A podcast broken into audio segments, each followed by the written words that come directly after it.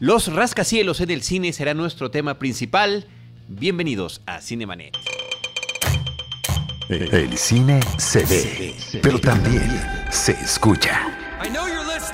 Diana Gómez, María Ramírez, Roberto Ortiz y Carlos del Río. Cinemanet. Cine, cine y más cine. Bienvenidos. Arroba Cinemanet en Twitter, facebook.com diagonal Cinemanet, Cinemanet 1 en Instagram y Cinemanet 1 en YouTube. Son los espacios de redes sociales donde nos pueden encontrar. Yo soy Carlos del Río, esto es Cinemanet. Les doy la más cordial bienvenida, lo hago a nombre del equipo Cinemanet, de Roberto Ortiz, de María Ramírez, de Diana Gómez, de nuestra productora Paulina Villavicencio, de Uriel Valdés y de eh, Enrique Figueroa Naya, que está aquí en los micrófonos. ¿Cómo estás, Enrique? Mi estimado Charlie, muy bien, una vez más eh, gustoso de estar aquí en Cinemanet. Eh, saludos a Uriel. Y... y le damos la más cordial bienvenida a una de las sedes desconocidas para nuestro público de grabación de Cinemanet. Por primera vez, ya has estado en los micrófonos de Cinemanet, a Sergio López, arroba Checoche de la revista Cine Premier, que el día de hoy nos acompaña. Muchas gracias por la invitación. Por acá andamos, para hablar de edificios. Para hablar de edificios. Que, oh. Perdón, perdón, Charlie, es que sí. tiene uno de los perfiles más divertidos eh, eh, en, en Cine Premier, justamente en donde habla, no me acuerdo exactamente el perfil, pero siempre me divierte leerlo. Chequenlo ahí en Cine Premier, hasta abajo. En Cine Premier, ahí pueden checar. Sí, casi yo no pongo puras tonterías, pero pues pa para aligerar la carga. Es un sentido del humor muy peculiar que tiene Sergio, ser gay, como le digo yo. Te lo agradezco mucho, la verdad que eso se aprecia, sobre todo cuando, cuando uno hace la, el, la broma con referencia, con jiribilla. Es un estilo de humor muy peculiar. A ver si lo, a ver si tenemos la suerte de que salga a relucir en este episodio. El mío es mucho más simplón y mucho más bobo. Lo voy a poner a prueba en unos instantes más. Pero la primera pregunta que les haría antes de que arranquemos con la serie de películas que tienen que ver porque ese es el tema, ¿no? A partir de la película Rascacielos, Rescate en las Alturas, Skyscraper, protagonizada por Dwayne Johnson, eh, que no es una buena película, que es una película que ya comentamos en la, en la parte de cartelera, en un episodio de cartelera, ahí la pueden escuchar lo que decimos. Creo que lo más valioso que nos puede dejar es referirnos a otro cine que ha tratado el tema y preguntarnos también cuál es el atractivo de los grandes edificios en el cine y de qué distintas maneras han sido aprovechados o utilizados. Yo daría nada más el referente bíblico de la torre de Babel, no de papel, de Babel, eh, ¿no? que habla de este intento por acercarse al cielo y que es cuando llega esta, eh, pues, digamos, designio superior de crear diferentes idiomas para que los hombres no se puedan comunicar entre sí. Pero bueno, Checoche, para ti, ¿cuál crees que sea como cinéfilo, como espectador, a lo largo de las películas que has visto y de las que comentaremos, cuál es el atractivo de los rascacielos en el cine? Pues yo creo que de, de, primera entrada siento que ver un edificio alto, o sea, los que vivimos en la Ciudad de México, al llegar a, a, al centro de la, de la, ciudad y ver la torre latino así girar hacia, hacia el cielo y ver este enorme edificio, como que sí es algo que nos llama mucho la atención, porque son estructuras que a final de cuentas las construye el hombre, pero que somos como nosotros desafiando a Uh, jugando a ser Dios y decir, mira, nosotros podemos construir estas cosas enormes y, y, y, podemos vivir ahí, podemos trabajar ahí, podemos ver la ciudad este, como si fuéramos un, un, un águila calva viendo hacia, hacia abajo. Desde las alturas. Desde las alturas. Yo creo que es eso, yo creo que obviamente ya subiendo hacia a, a los edificios, pues es esta, esta sensación también de vértigo, ¿no? Que, que nos provoca. Yo creo que, yo creo que es esa fascinación que tenemos. Muy interesante. Que, que es el origen justamente de los, de los rascacielos. Los rascacielos eh, tienen una. Eh, empiezan a aumentar por este. Eh, es un símbolo de poder, ¿no? De poder económico, sobre todo. Y eh, que tiene mucha referencia con estas estructuras que, como decías, eh, la Torre de Babel, mi estimado Charlie, eh, las pirámides, ¿no? Por ejemplo, tenían esta sensación de acercarse al cielo, ¿no? A mí me gusta mucho una, una, escena en la Ciudad de México en particular, que es este mmm, cuadrado o rectángulo que forma la Torre Mayor, ahora la Torre Vancomer, la nueva torre que, que está junto a la Mayor, y imponentes, majestuosas, junto a la pequeñez de la. El peor lugar donde la pudieron poner la de la Torre El peor lugar Exacto, de todos. De la Torre Bicentenario, que muestra exactamente eso. Es una muestra de poder. ¿Qué poder más grande que el económico, no? Fíjate que eh, eh, retomo también lo que decía Sergei, me, me llama mucho la atención lo que dices, me remite a un montón de películas donde los personajes pueblerinos, campiranos, de ambientes rurales o de países menos desarrollados visitan una gran ciudad idealmente la ciudad de Nueva York, ¿no? En numerosas series de televisión y de películas, y se la pasan viendo a las alturas, levantando la vista, sorprendidos por la magnificencia de los edificios que los rodean. Pero yo que he vivido en esta gran ciudad, que es la Ciudad de México, toda mi vida, no dejo de sorprenderme por lo mismo.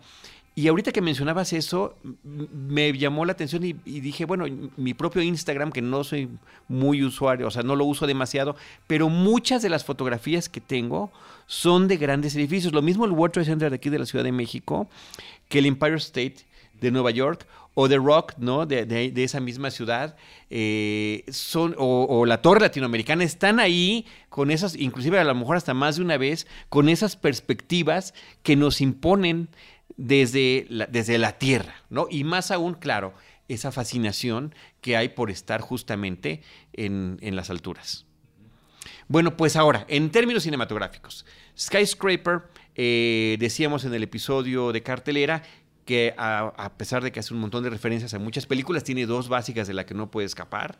Eh, de, las que además jamás, jamás podrá superar ni con todos sus efectos especiales, ni con lo voluminoso de Dwayne Johnson, ni con eh, la alta tecnología que aparentemente pretenden mostrarnos. ¿no? Una es Infierno en la Torre, eh, de principios de los 70 y la otra es Duro de Matar, Die Hard, la primera película protagonizada por Bruce Willis. No sé si quieran arrancar con Infierno en la Torre, una producción de Irving Allen. Sí, que además tiene en, los estelares a Steve McQueen, que justamente es un poco eh, por el hilo que yo quiero eh, hacer mis menciones. Steve McQueen era un, un actor que, por ejemplo, gustaba de los autos, ¿no? En esta película Bullet, eh, él maneja los autos y hace las secuencias de acción. Es decir, esta relación, y es lo que mencionaba cuando reseñamos eh, Rascacielos, este elemento de sí jugueteo con las cámaras de magia cinematográfica que siempre ha estado presente, pero también elementos de riesgo, de realidad, que le dan esa sensación pues, de emocionante a, una película y que creo que es de lo que más carece Rascacielos, porque ya hay cosas que de verdad son incoherentes. Pero bueno, destaco, destaco eso y, eh, y, bueno, una de las películas clásicas de ese género también de, de destrucción, ¿no? Que también, por ejemplo, Terremoto es otra película que aparece en algunos edificios, rascacielos. Eh, y que bueno, vale la pena destacar. Claro. Yo nada más, este, no sé si tengas algo que decir de, de Infierno en la Torre. No, sé si la viste, la conoces, la, recuerdas. La recuerdo, la vi en el 5 hace muchos años. sí, yo también. Y, pero no recuerdo si su duración, eh, ¿duraba mucho o duraba poco? No, mucho, era terremoto, terremoto eran dos partes. Duró, un rato. No, era también de una sola parte. Lo, que pasa es que luego la dividían, ¿no? Los comerciales, ese tipo de cosas. Eh, con las películas, es una película que dura 165 minutos casi, cercano ya a las tres horas la película de Infierno en la Torre.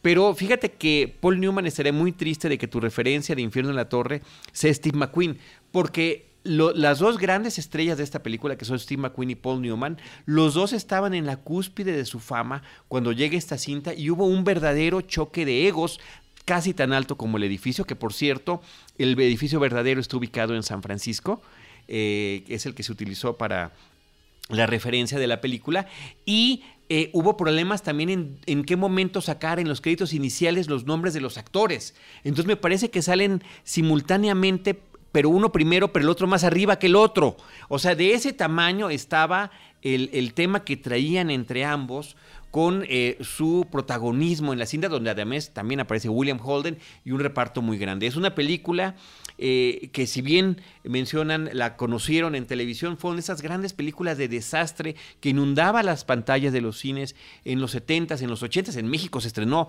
dos años después de que fue estrenada en Estados Unidos, es del 74, en México aparece hasta el 76.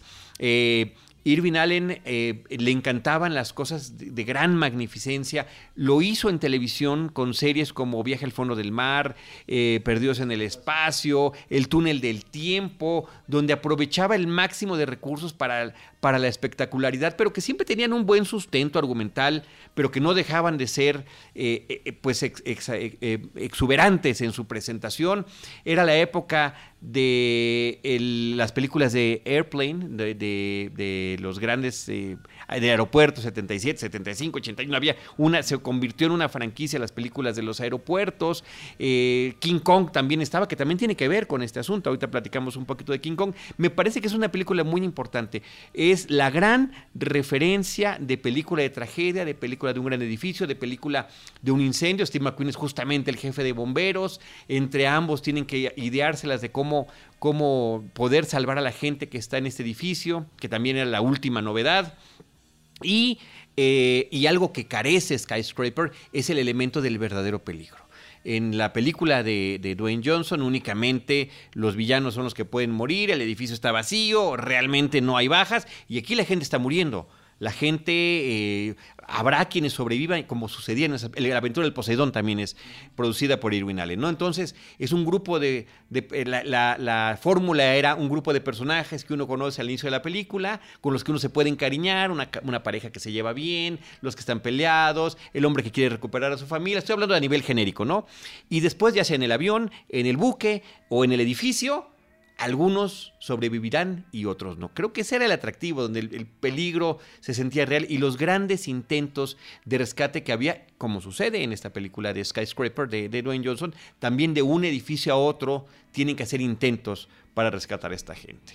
Me emociono porque es esas películas que yo también vi en mi infancia y que, y que me inundaban de fantasía eh, a pesar de que trataban de aterrizarlas y que para mí era de lo más real posible. O sea, creo que sí es como habla de una de un momento o de una o sea, es un tipo de acción que a final de cuentas sí es como una pesadilla para cualquiera porque o sea, si eso pasa en un edificio, pues uno no hay a dónde ir. Bueno, o sea, no hay, no hay a dónde escapar, a menos que te quieras lanzar por la ventana, tal cual. que se volvió una realidad. Que se volvió una realidad. Que se volvió una realidad con el ataque de, de, de, de, las gemelas en Nueva York. Exactamente. O sea, sí es una, es una gran pesadilla y que, que este cine de los 70 que mencionas al final transformaba este, eh, esta, estos desastres entre naturales y no, los transformaba en algo, en un show, en un espectáculo. Exactamente. Que es algo que ya no, ya no tenemos ahorita en estos momentos porque tenemos la gran amenaza de Thanos o la gran amenaza de algo, que pues al final, digo, no es como que vaya a llegar un extraterrestre y nos vaya a desaparecer a todos, ¿no? O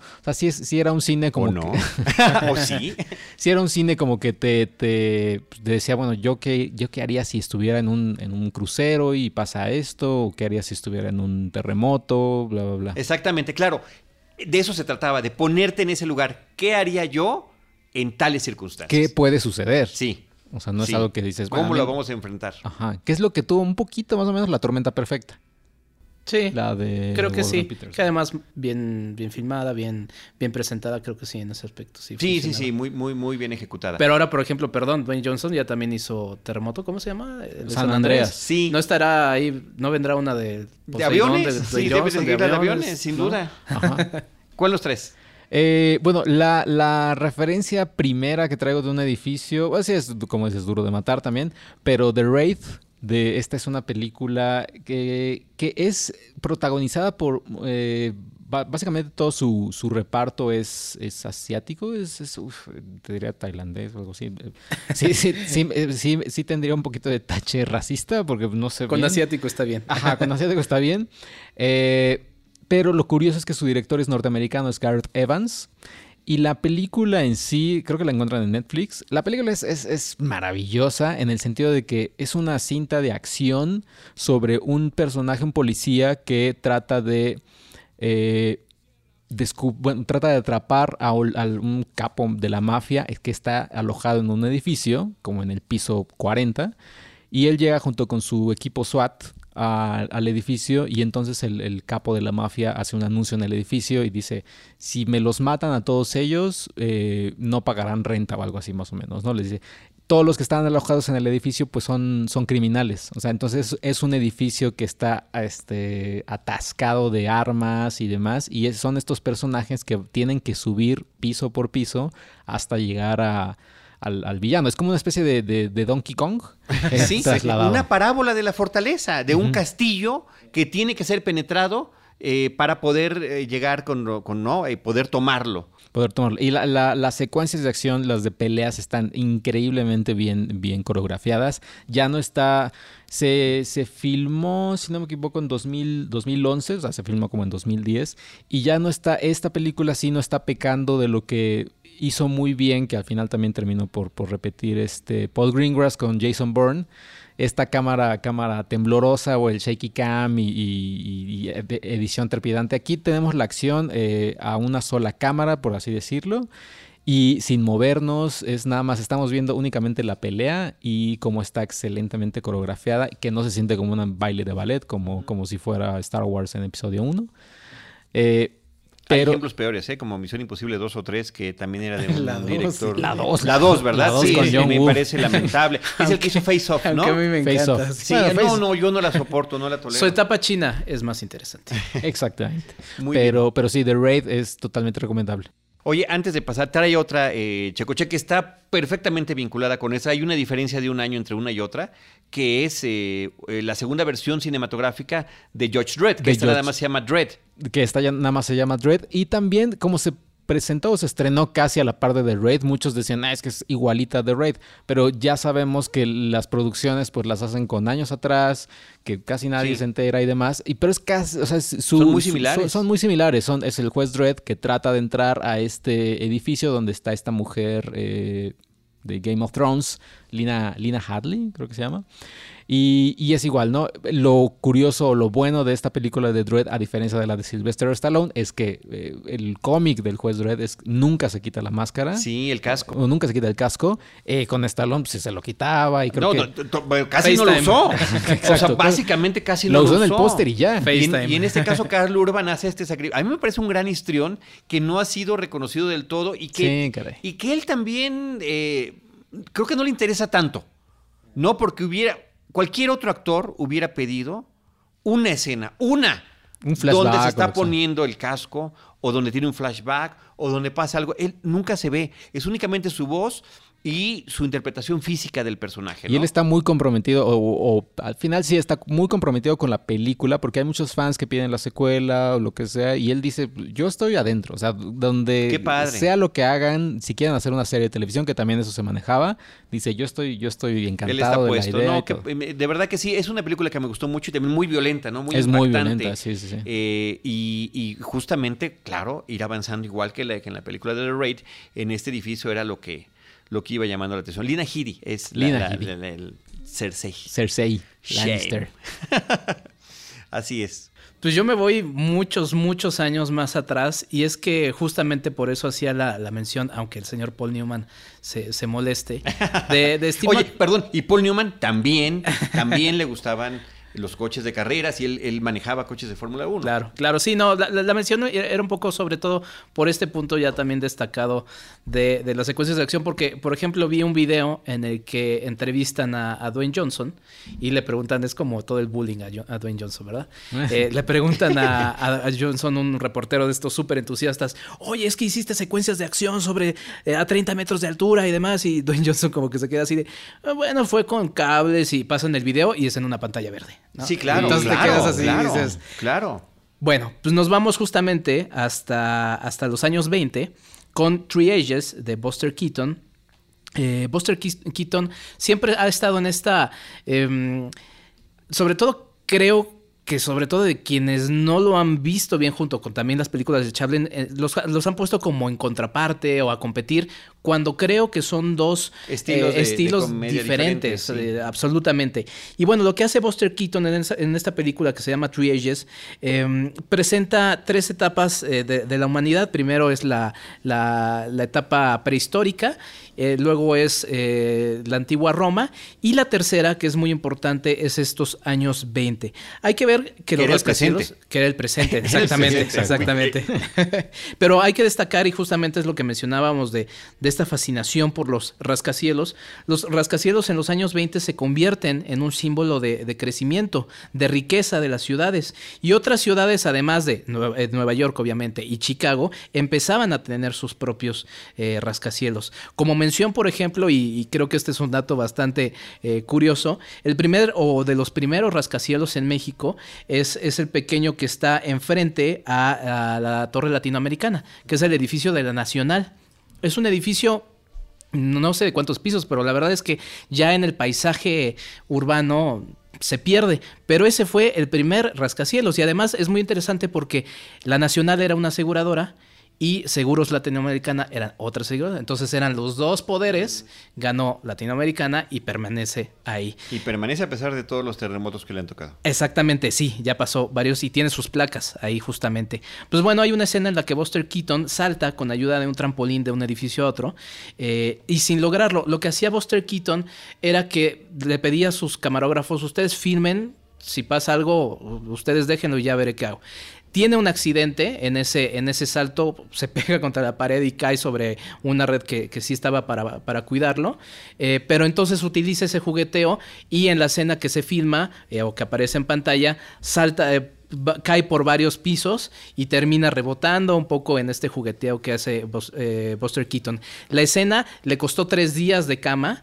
Eh, y bueno, era uno de los primeros personajes que, o actores que sí hacían sus escenas de acción. Está esta clásica en la que le cae una, una casa, que sí, la hace. Sí, Sí, o sea, es la, fachada de una casa. La fachada de y una está medido para que él quede exactamente a la altura de una de las ventanas. Pero resulta, y creo que eso es lo interesante de este tipo de actuaciones, que te dan esa sensación de peligro. Sí, con el jugueteo, como ya les dije después, con la magia del cine, edita y demás, pero sí realiza, por ejemplo, ese salto. Entonces creo que eso es lo que vale la pena y la conectaría rápido con otra que es Safety Last. con Harold es como La, más emblemática. La más emblemática, aunque Harold Lloyd no, no hacía sus, no hizo las escenas de acción. Aquí sí entró un stuntman, pero bueno, es la escena clásica en la que él está escalando un edificio como más o menos de la altura de la, del edificio de la Nacional y, eh, y bueno, la escena clásica en la que se sujeta, eh, porque está siendo perseguido por la policía y demás, se sujeta de, la, de, las manecillas del reloj que resulta en homenaje justamente en Volver al Futuro. Y claro, Back to the Future es, Back to the Future y también en Hugo, que mencionamos recientemente por Martín Scorsese. Claro. Entonces, la verdad es que eh, lo que yo quiero ir presentando un poco son el trabajo de los Que resulta muy interesante en este tipo de películas. Y Safety Last es del 1923. Y toda esta eh, economía en crecimiento, bueno, pues sería, acabaría con esa gran crisis de finales de los años Y hay guías que te llevan por los edificios y visitas estas ciudades para ver qué edificios eran los de las películas y demás. Ah. Pues yo, yo sí, vámonos ahora con Duro de Matar, que me parece que es la otra gran referencia que tiene que ver, porque el cine sigue refiriendo al cine y sigue homenajeando al cine. Y cuando uno veía desde los pósters de Duro de Matar, de Die Hard del 88, y que veía eh, las, las escenas de acción, bueno, pues todo eh, al igual que Infierno en la Torre sucede en un gran edificio, una torre que además está en, los, en la ciudad de Los Ángeles. En la película me parece que se llama La Torre Nakatomi. Eh, la esposa de Bruce Willis trabajaba allí, iba a haber una gran fiesta, pero simultáneamente esto se convierte en una película de heist, de estos grandes crímenes organizados. Llega todo este equipo de terroristas de Europa del Este, o de Europa, perdón, para eh, tratar de ocasionar una crisis y que eso les permitiera un gran robo que estaban planeando. Alan Rickman en un papel sensacional como el villano Hans Gruber. Y, eh, y efectivamente muchas de las secuencias que importantes de la película suceden en las alturas.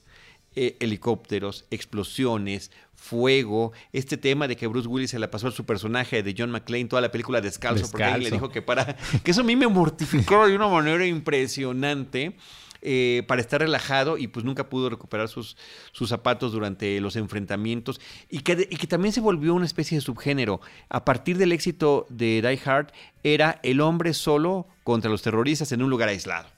Silvestre Stallone en una montaña. Eh, el propio Arnold ¿cómo, se llama el, actor de Nico? Steven Seagal. Steven Seagal en ah, un barco y después en un tren. Wesley Snipes en Pasajero 57. Claro. Entonces todo eso empezaba a suceder este, con esas películas, perdón. Pero bueno, perdón, eh, tenían que tenían secuencias, eh, por ejemplo, el de Nico, Steven Seagal, pues practicaba, por ejemplo, artes marciales. O sea, tenía otra vez elementos de, Jean-Claude Van Damme de realidad. Jean-Claude Van Damme también, ¿no? No solamente bailaba. bueno, qué chistoso, ¿no? Que utilizaba sus movimientos de baile y de... de- de- Claro, también, sí, De para- acróbata, de, de ese tipo de, de atleta que era él para las escenas de acción, ¿no? Su famoso split, que por cierto, nada más brevemente, está muy divertida la serie que tiene en Amazon, donde él se la pasa todo el tiempo burlándose de sí Pero ya mismo. la cancelaron, creo. Pero eh, ahí están esos seis Digo, ahí capítulos. ahí esos están seis. esos seis capítulos que, que- que presentaron y que me parece que están, a mí me parecieron muy divertidos, sobre todo porque él se está pitorreando de sí mismo. Eh, eh, regresando a Duro de Matar, de las escenas, eh, que era muy interesante, grandes se- secuencias de acción que también utilizaban mucho el elemento cómico, ¿no? Como desde la azotea del edificio, él se amarra de una manguera Sí, para poder hacer un brinco, romper el edificio, romper la ventana que no se rompía con una, con una metralleta, mientras él entraba y cuando finalmente parece que está a salvo, se cae la base de la, de la manguera y lo vuelve a jalar hacia el vacío, ¿no? Escenas similares se repiten en la película de... de ¿Skyscraper? De Skyscraper, Ah, de, sí. de Mm. Dwayne Johnson, sin llegar a tener esas emociones, ¿no? En el caso de la de Dwayne Johnson, perdón, nada más parecía como si estuviéramos viendo un videojuego, ¿no? Cuando de repente tiene que cruzar el fuego y de repente tiene que cruzar las cuchillas tremendas que, que- para llegar a cierto lugar. Terrible. Algo de duro de matar. De, sí, hay una parte que me da mucha, me da mucha risa, que es también muy icónica, la parte donde, dijo, spoiler de Duro de Sí, Matar. bueno, es del 88, o sea, hace Eh, 30 años. Donde no- Alan, si no Rickman. Alan Rickman se muere, donde finalmente eh, lo sueltan y se, se cae al vacío. Cuando estaban filmando la escena, le, le cuentan, o sea, él estaba ahí, se lanza hacia un colchón enorme, no sé, no sé cuánto era la, la, La altura. la altura, pero decían, te vamos a soltar al 3, 1, 2, 3. Lo soltaron al 2 para captar la cara. Guau, qué crueldad. la cara de terror, así de 1, 2, te sueltan y esa cara que, que, que vemos en la película es la cara de actual Es una de expresión real. Eh, Ajá, exacto, es una No actuación me sabía real. ese dato, qué buen dato. Que, que además otra vez regresamos a eso mismo, eso no lo puedes captar en una escena, ok, obviamente sucede, Tom Cruise en Misión Imposible, está protegido, está, pero está filmando en un sitio donde hay cierto peligro, ¿no? Entonces, eso no lo puedes recrear en una, en una pantalla verde. No, desafortunadamente no. Este, un detalle de esto, y, y que lo descubría uno también como joven espectador hace muchos años, es que los villanos tienen que caer. Los Sí, villanos, siempre. por excelencia y por antonomasia, deben caer al vacío para, este, pues es la única manera en la que puede terminar eh, los buenos con su maldad, ¿no? Y normalmente a veces provocado por ellos mismos, ¿no? Este, por ahí está también el caso de Frank Nitti en, en, eh, la película de Los Intocables, ¿no? es Ah, arrojado sí. eh, por, por el personaje de Elliot Ness este, desde una azotea. Hasta el mismo guasón de Jack Nicholson, ¿no? Sí, claro. Se, se Bueno, y- de- y- y- y y qué el decir, guasón de Dark Knight. eh, Skyscraper, eh, ¿no? Alerta de spoiler. Cosas similares pueden suceder allí también. Que al final también le sale un hermano en Duro de Matar 3, ¿no? Alan Rickman. Sí, sí, sí, era uno de los Gruber supuestamente, aunque realmente aparentaba que la venganza era su, en la 3, ¿no? En la Eh, tres. la venganza era su, su motivación, pero realmente no. Ahora era curioso que se supone que eran alemanes, pero finalmente agarraban actores británicos para, para hacer estos personajes. ¿Cuál otra traes? Eh, traigo una, esta, digamos, sucede ya en un edificio un poquito más pequeño, que se- es una película argentina con Ricardo Darín, que él hace increíbles películas, o, ya películas muy olvidables. Eh, no se queda a medias Pero siempre tintas. grandes interpretaciones. Sí, ¿eh? no, O sea, a eh, mí me sorprende un tipo que no es particularmente ni el más guapo ni el más atlético. ¿Cómo te puede expresar tanto? Una a gran relación con la cámara. Sí, no, totalmente. Eh, es una película que se llama Séptimo con eh, Ricardo Darín y, ah, si no me equivoco, es eh, Belén Trueba. Eh, sobre, es un matrimonio que él va a llevar a sus hijos a la escuela y tiene este juego con sus hijos de, bueno, yo me bajo por el elevador, ustedes por las escaleras a ver quién llega primero. Es un juego que obviamente todos hemos jugado, ya sea o bajar o subir. Y entonces, esto sucede a los cinco minutos. Entonces él baja al final en el elevador y los niños no aparecen y no aparecen y no aparecen y es, se vuelve en un, en un caos porque quiere cerrar el edificio, quiere buscar en todas las, en todas las casas de, de quien vive ahí y es una pesadilla para, para él y para su esposa porque su esposa ya está afuera, digamos, trabajando. Es un matrimonio que está un poquito en, problemas y que esto le sucede, que pierda a sus dos hijos comienza entonces después a recibir como llamadas extrañas de, oye, creo que los tenemos nosotros, pero tienes que pagar aquí y acá. Es una película que te tiene en, total suspenso eh, dentro del edificio durante... La película durará una hora 40, una hora 50 minutos y toda la acción que transcurre en el edificio se lleva a cabo durante una hora 20 más o menos. Eh, séptimo, eh, con Ricardo Darín. Del 2013, Patsy Mezcua es la directora. También ella está trabajando en el guion. Es una película verdaderamente aterradora, yo te lo digo como padre. Sí, ¿no? Eh, yo no puedo permitir que mi hijo se vaya por el elevador o por las escaleras y yo paralelamente. Él lo quiere hacer, yo corro, yo voy a ver quién llega primero. No se lo puedo permitir. O me voy con él todas las escaleras o me voy con el elevador. Pero esta película, esta película me traumatizó de esa forma que este, no, no puedo permitir esa separación porque efectivamente, o sea, es una paranoia casi absurda, pero que tiene una base en la realidad. Tú no sabes quién está detrás de la puerta de cualquiera de esos departamentos en cualquier edificio, ¿no? Sí, que son sí. múltiples. Y que jalar a un niño sería la cosa más sencilla del mundo. O sea, ¿cómo te puede? O sea, eso me refiero. De verdad, cuando me sucede eso, no puedo dejar de pensar en esta película. No, bueno, definitivamente. Que es además este jugueteo con estos espacios tan amplios, ¿no? Que ofrecen los edificios. Claro, y claro. que Laberínticos también. Exactamente. Sí, claro. Laberínticos, ¿no? Muy bien. ¿Algo Eh, más? Nada más. es que no sé por dónde agarrar, porque la verdad es que No, podremos irnos por varios así, aristas. de, manera diversa. ándale. Pero por ejemplo, ahora Suéltate, que, que suéltate. mencionaban a, a Wesley Snipes, ¿no? Me acordaba de Los Federales, de Stuart Baird, con Tommy Lee Jones. Que es la y- secuela del Fugitivo. Exactamente. Y bueno, siempre se le escapan a, a Tommy Lee Jones, el personaje. Aunque, aunque sea tan buen personaje, ¿eh? Exacto, sí. Porque justamente... Es un gran es- personaje, Esta sí. secuela está con base en ese personaje. Olvídate ya de, de- de Harrison Ford y, la, y esa película del fugitivo basada en una serie de televisión de los años 60 y demás. Eso ya se acabó. Llegó a su fin y vámonos con él y a, a- a esta nueva persecución que tiene. Exactamente. Y que también resulta una curiosidad, quizá para los que no lo han visto en esa faceta, no tan cool, a Robert Downey Jr., ¿no? Que también es- a- a- aparece como el villano Órale, no me acuerdo original de esta película en una serie de, de, de- de persecución de, de gatos, eh, de gato y ratón. Pero bueno, el personaje de Weasley Snipes se le escapa una vez más al de Tommy Lee Jones, eh, que es Samuel Gerard, tirándose desde lo alto de un edificio. Esta escena recuerda mucho justamente a la que sucede con Harrison Ford, eh, que se tira de una eh, presa, ¿no? En este caso está el personaje de Wesley Snipes, está viendo que va cruzando un tren él ya tiene agarrado, no me acuerdo si es una cuerda o una manguera, algo está agarrando. Ve que ya llega el personaje de Tommy Lee Jones y le dice o me disparas o, no sé qué va a pasar.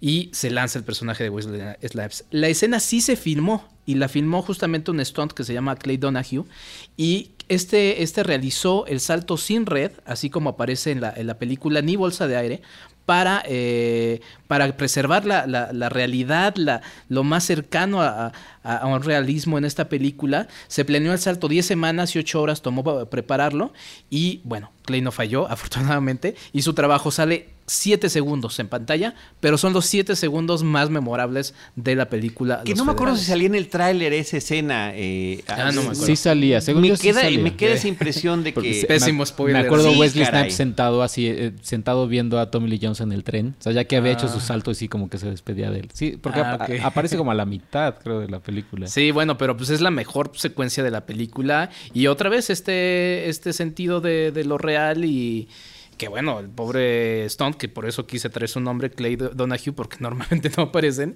y se destaca, ¿no? Pero era además la forma en la que siempre se le escapaban al personaje de Tommy Lee Jones estos, Sí, estos, sí, sí, eh, estas personas que a él no- que, que es la mejor frase que tiene en el fugitivo. Cuando está al borde de una salida de drenaje con una caída terrible el personaje de Harrison Ford y dice que soy inocente dice a mí no me importa O sea, mi trabajo es atraparte Ajá. y el otro termina lanzándose no Sí. y No- sobrevive No tengo el dato de quién hizo o cómo se hizo esa escena del fugitivo, pero eh, seguramente también está, está relacionado un poco con esto. Pero bueno, en los federales. Los así fue federales. Y así se llamó aquí en. México. Es US Marshals, el título US original. Mar- eh, No me suena a los federales porque creo que aquí le da otra connotación. Eh, o sea, se, se habla del mismo tipo de funcionario público Sí. encargado de las cuestiones de seguridad y de la ley, pero pues no tiene siempre la mejor connotación. Y que ya estaba muy separada, ¿no? En tiempo. Sí, como 15 años de diferencia entre El Fugitivo y, la de US Marshals. Pero bueno, pues interesante, interesante esa aportación. Yo, si me voy a, la que sigue, nos, nos, va a llevar a un laberinto que del que posiblemente y difícilmente podamos salir. A ver. Pero también, fíjate, 10 años después de la de Safety Last de Buster Keaton, llegaría King Kong.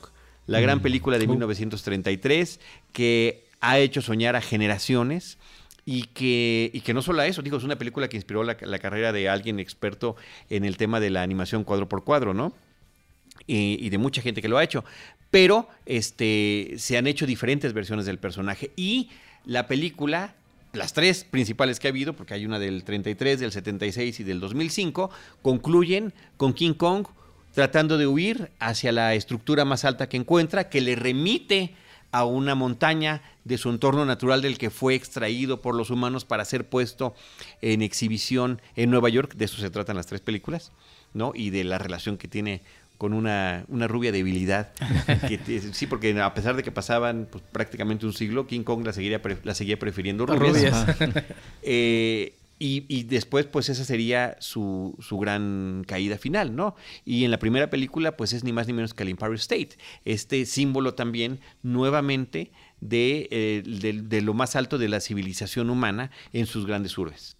Sí, y que obviamente en la, la película, la de la, la, primerita, pues sí vemos este drama en en el rascacielos, pero para mí Peter Jackson sí lo, lo, o sea, lo, lo vuelve muy cinematográfico, este, este, este momento de caída de, de, de, King Kong. Bueno, y toda, toda la pelea con los aviones, todo este enfrentamiento lo hace, lo alarga, no sé cuánto dure la escena, 20, 25, es eterna de verdad, pero muy emocionante y muy bien filmada y eh, también la interacción que había con el personaje femenino, ¿no? Cómo la rescataba de un lado al otro y finalmente eh, es un tema de sacrificio, ¿no? Es la famosa escena de la Bella y la Bestia, lo dicen en la primera película. Sí, que creo que al final sí es Peter Jackson diciendo, oigan, yo sé que esto, este momento es icónico, este es de, la batalla en el rascacielos, les voy a dar sus 20 minutos de, de secuencia, de pelea y lo logra muy bien. Sí, el momento cuando cae Kong y en cámara lenta y con una música muy, muy melancólica, sí, sí saca más de uno una lagrimita. Y sobre todo ya cuando cae y qué es lo que lo mató, pues fue, la, fue la bella la que lo mató. La bella es la que mató a la bestia. Yo, yo mencionaría dos cosas. Yo me acuerdo mucho de la escena del 33 por un especial, no, no recuerdo ahorita el nombre del documental, pero fue de los primeros ahora que se están celebrando 25 años del Museo del Niño Papalote. Eh, ahí fue la primera pantalla IMAX que hubo en Ciudad de México. Y me acuerdo que una de las primeras proyecciones que hubo fue un especial relacionado a efectos visuales. En ese especial me acuerdo de dos escenas. La primera es el halcón milenario, arrancando a la velocidad luz. En IMAX se veía increíble. Yo nunca había visto Star Wars en pantalla grande. Para mí fue alucinante.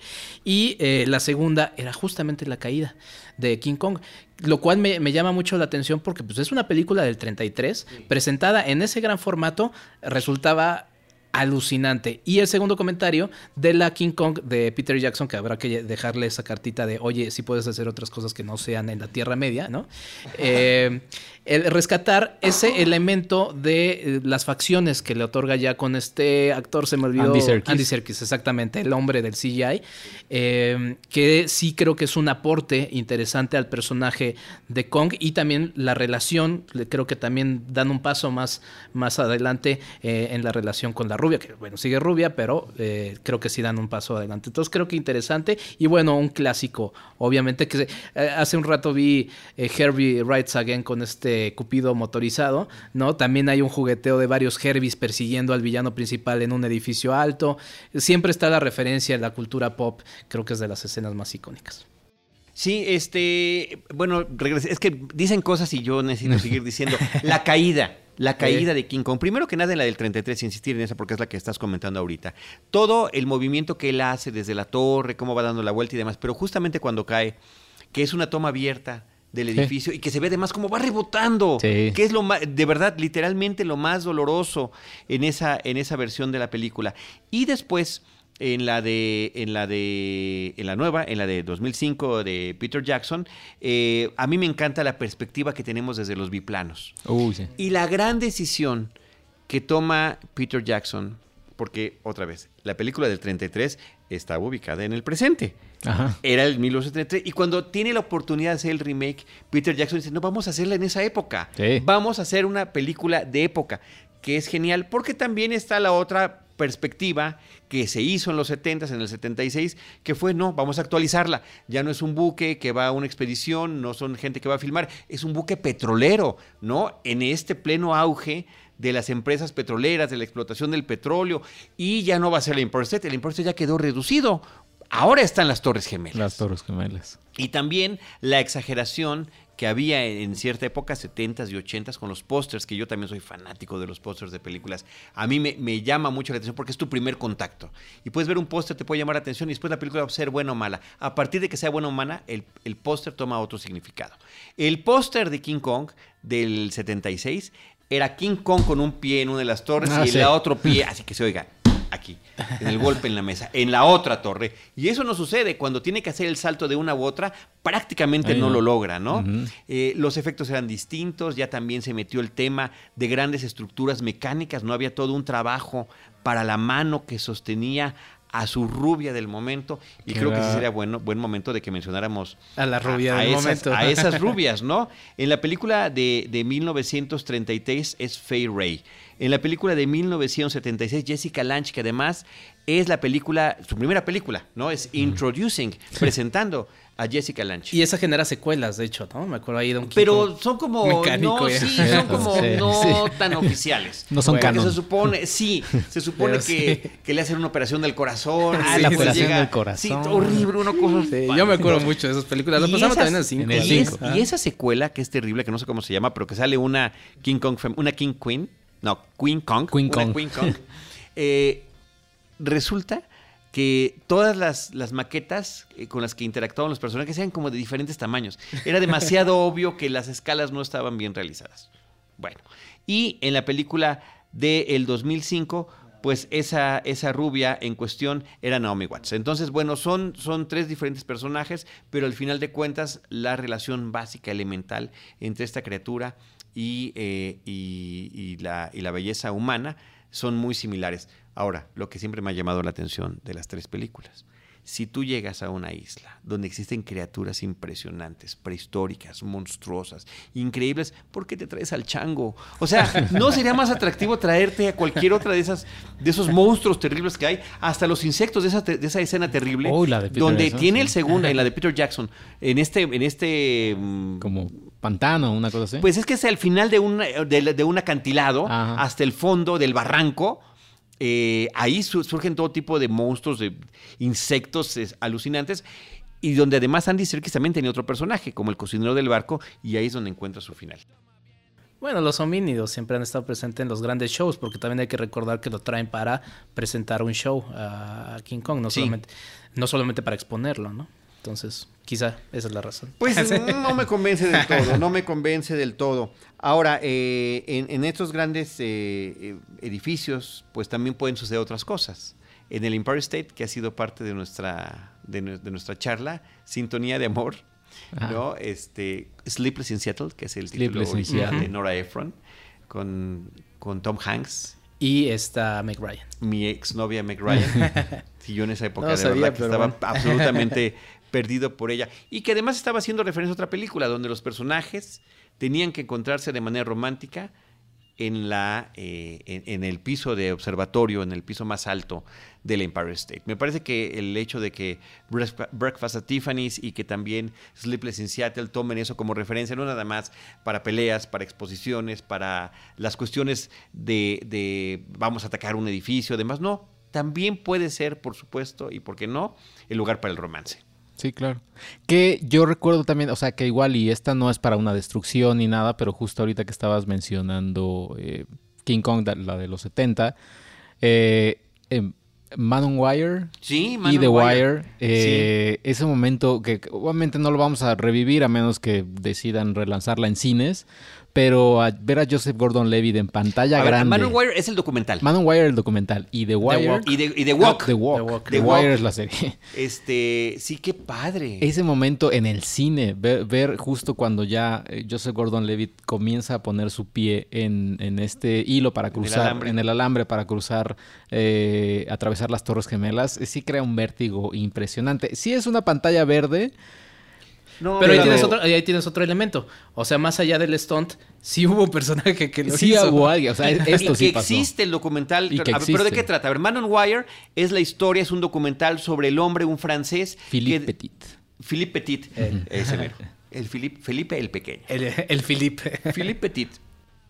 Que de manera. Eh, antes de que se inauguraran las, las, las Torres Gemelas después de que había hecho diferentes Stones, incluido uno en, la, eh, iglesia de, París, eh, Notre Dame que había cruzado entre ambas torres, él sigue buscando qué cosa podría ser más impactante, cuál sería el siguiente reto. Y se le ocurre que sea entre las dos torres gemelas a partir de lo que ve en una revista, ¿no? En la portada de una revista.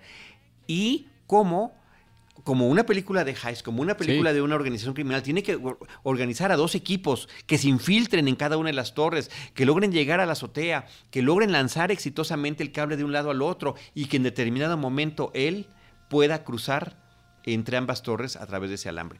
El documental es interesantísimo porque estamos viendo entrevistas del, del verdadero Philippe Petit platicando qué fue lo que sucedió, pero en la película de Walk, a mí me parece que lo más interesante que se logra es un uso increíble de los efectos especiales, porque nos está recreando dos estructuras que ya no existen y que ahí en la película se ven extraordinariamente reales en, todas sus manifestaciones por fuera, por dentro, y, que es una película con el, uno de los mejores eh, usos del 3D que yo jamás haya visto. Yo mencionaría Hugo entre las que más me han gustado, porque ni siquiera Avatar me impactó tanto. Hugo es de las que más me han gustado en 3D y The Walk esa sensación de vértigo que tú dices, estaba yo, casi nunca me siento en el centro. Esa vez me senté en el centro de la, de la pantalla, con Alejandro Alemán en la función de prensa en el IMAX de Perisur. Me agarraba yo de ambos eh, descansabrazos del sillón del cine porque no podía yo con esa sensación. Me parece que es una de las cosas más espectaculares que he visto. Siento que es una película menospreciada. Robert Zemeckis tiene grandes obras en su filmografía y él siempre ha tratado de ir avanzando en lo que tiene que ver con los efectos especiales. Lo hizo en Roger Rabbit, lo hizo en Back to the Future, lo hace aquí. Que, son esos efectos especiales que creo que son tan buenos que no se notan tanto. Pero diablos, insisto, son dos edificios que ya no existen. Sí, no, total. Y ese, esa sensación que eh, Joseph Gordon-Levitt, que, bueno, que lo logra en, en, esta secuencia que durará 30 minutos más o menos, donde se termina acostando en un alambre, donde... hay humor también. Donde hay humor y todo. Sí, es, es, es algo brutal. O sea, es, es, es, una lástima si no la vieron en el cine Sí, porque, no habrá ya esa, esa misma sensación, de verdad. De verdad, que, que, eh, eso es una experiencia única y que se podía únicamente disfrutar en ese momento. Dudo mucho que solo que la pongan en el papalote, no, o sea, no veo cómo. o en el autocinema, no mucho. Pero en el auto, pero no tienes el 3D. Sí. sí. ¿No? O sea, creo que esa y es en el IMAX. Y en un IMAX. o sea, realmente yo sí aprecié muchísimo esa. Y la recomendé mucho, pero no, no. es una película que pasó como desapercibida me duele mucho. Y, te digo, el hecho de que esté basado en un hecho real y que así haya sido, pero ¿cómo veías además las nubes, no? O sea, porque a esa altura ya hay nubes ahí, o sea, o neblina, o lo que sea. El viento que también jugaba un papel importantísimo en todo esto. Entonces, un complemento fantástico es ver esas películas en un back-to-back, ¿no?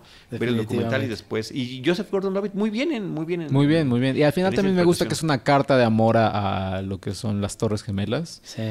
Enorme. Enorme. Enorme. Literal, tan enorme como las torres. Sí. Que bueno, yo, yo, mencionaría dos cosas al respecto. Eh, una, por ejemplo, otra escena memorable de las Torres Gemelas que no sale en el cine, sino que sale en un tráiler, eh, ahora que todos son superhéroes. Ah. Es el famoso tráiler de, Spider-Man, la primera de Sam Raimi. Y eh, el tráiler que es justamente de esos trailers que antes se hacían, que eran con escenas que no aparecían en la película. Eh, justamente es una persecución en donde los ladrones escapan en un helicóptero cuyo eh, que queda atrapado en la red de Spider-Man justamente entre las dos torres gemelas. Ese tráiler era, era ya impactante. El póster también lo tenía, tenía eh, los ojos del hombre araña viendo las dos torres gemelas, pero justamente aparece el atentado y lo quitan todo. Ahí está en la red de todas maneras, pero sí, se puede encontrar todavía en, internet. Pero además hubo muchos rumores en el momento, tuvieron que cortar la película para que eso desapareciera porque era demasiado dolor para el pueblo estadounidense ver las torres. Sí. Eh, y bueno, eso no es verdad porque nunca estuvo integrado en la película. Parece, parece que sí digitalmente quitaron de los fondos, ¿no? que en algún momento se veían las torres y ya, básicamente pasó un buen tiempo lo que sucedió. Para volver a hablar tanto del atentado como de las torres, ¿no? Y bueno, el otro elemento, sí, o sea, no, no le echo toda la mala culpa a los efectos especiales, ¿no? Y por ejemplo, una mención es de Dark Knight de Christopher Nolan.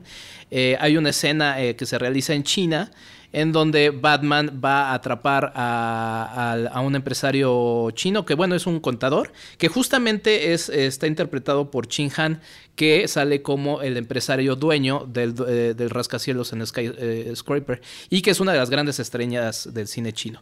Pero bueno, eh, Batman lo idea una manera de cómo, de cómo atraparlo en este edificio, que sí también existe en Hong Kong, y la escena espectacular es cuando Batman lanza algo al cielo y pasa el avión, Y, justamente sale. Esa, esa escena la quería hacer lo más real posible Christopher Nolan, que también desde la propia concepción de Dark Knight quiso hacer Batman lo más real que se pudiera, eh, pero el gobierno chino le puso muchos peros, le dijo no puedes poner helicópteros en, Hong Kong y demás. Y entonces al final hay, un texto muy interesante en Wired, eh, otra vez estamos mencionando Wired, bueno, la revista, el sitio en donde ustedes pueden encontrar, lo pondremos un poco en los comentarios del podcast, eh, como Christopher Nolan dice, bueno, y al final cedí a lo, a lo que los chicos de efectos especiales le dijeron, te dijimos, ¿no? Pero él de todas maneras dice, sí, pero si yo no le hubiera puesto una, o sea, yo no, si, si no hubiera grabado con, con cámara lo que finalmente graba y todo eso, la escena no hubiera tenido ese feeling que al final toma. Entonces hay una combinación de elementos muy afortunados que logran esa escena de, de Dark Knight.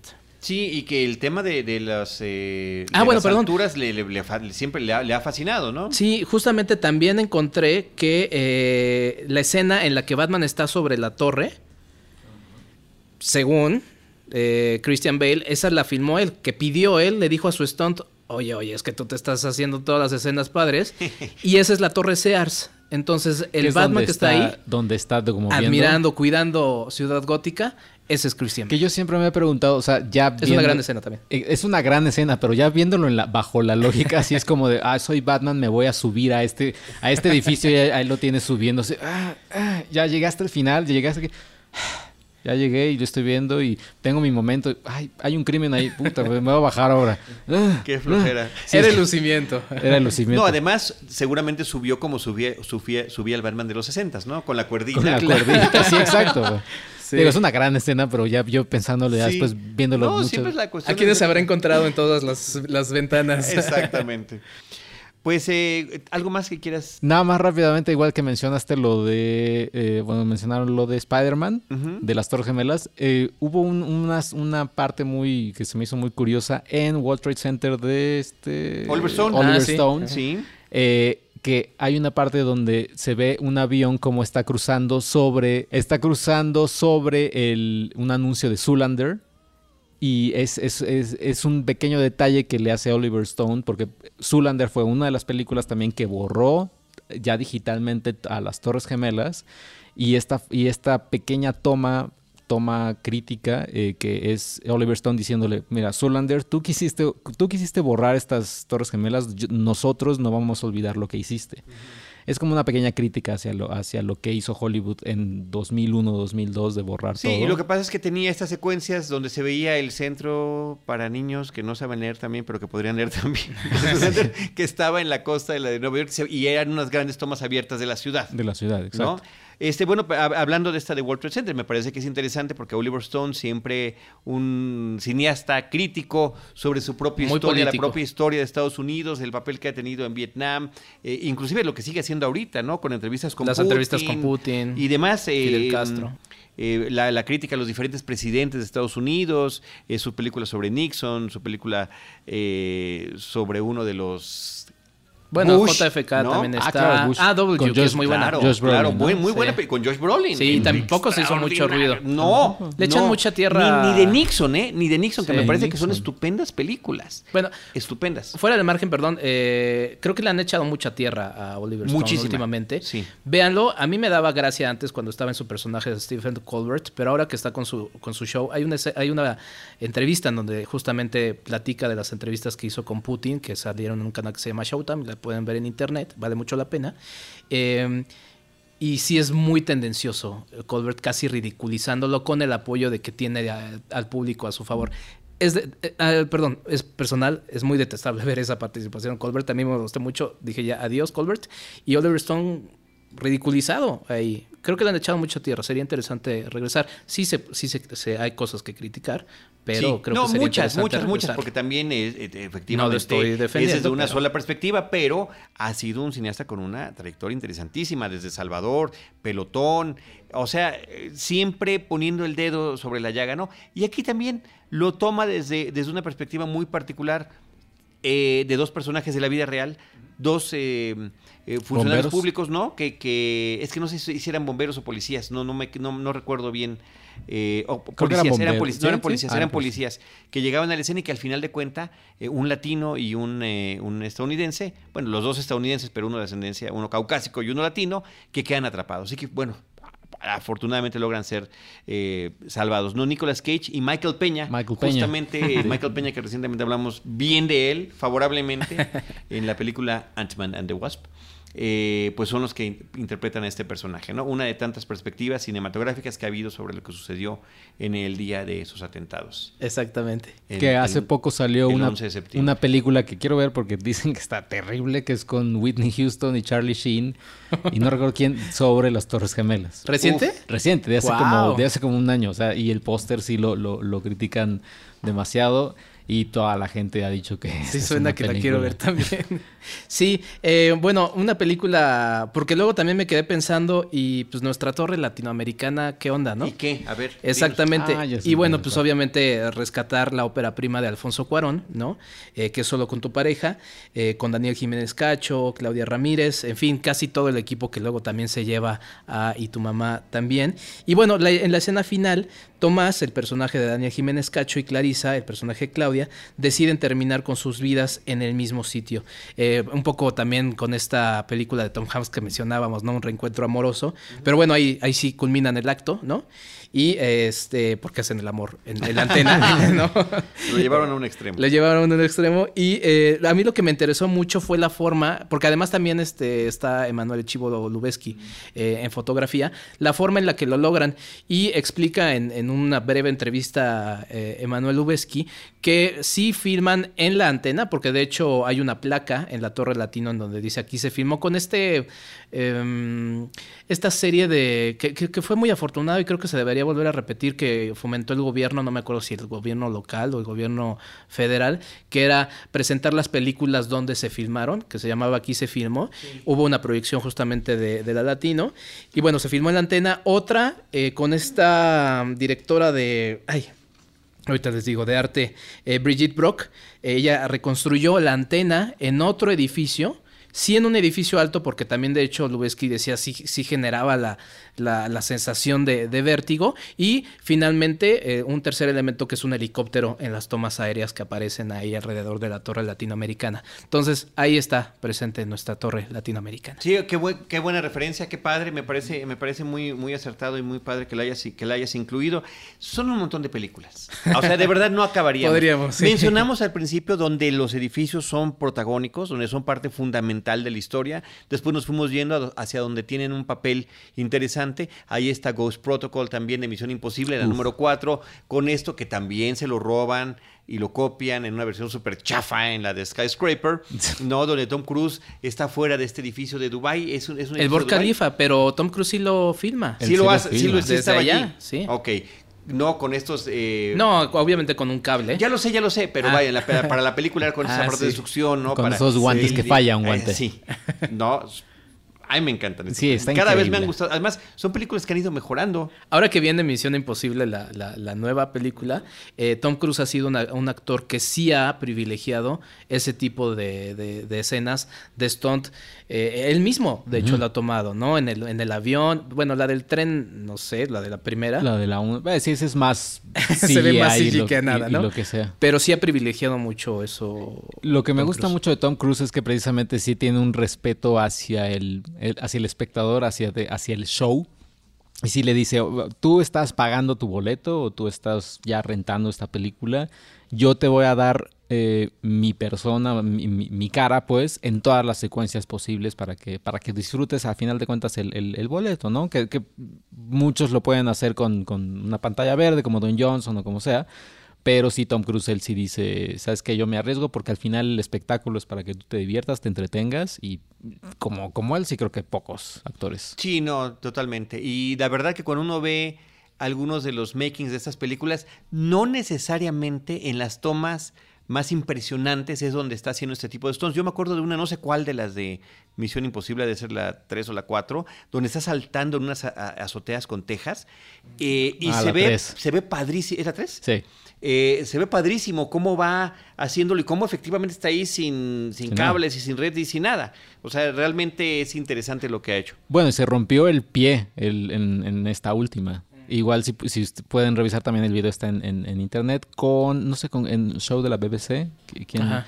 Ah, el Graham Norton. Creo, ajá, creo que es Graham Norton. Graham Norton. Él, él les enseña justamente, y se ve en el tráiler, justo el momento en el que Tom Cruise se rompe el pie, Sí, claro. que se queda en la película. Y cada vez Y- se va a romper más cosas. Y, y se ve, se ve cómo, se rompe, cómo se rompe y todavía sigue filmando, o sea, todavía sigue, sigue tratando de, de perseguir a este personaje.